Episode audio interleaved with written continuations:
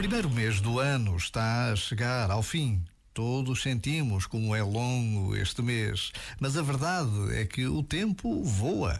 E esta rapidez pede-nos a coragem de vivermos o melhor que pudermos cada dia que começa. Mas precisamos da mesma coragem para não esquecermos tudo o que nos incomoda e tudo o que acontece no mundo e à nossa volta.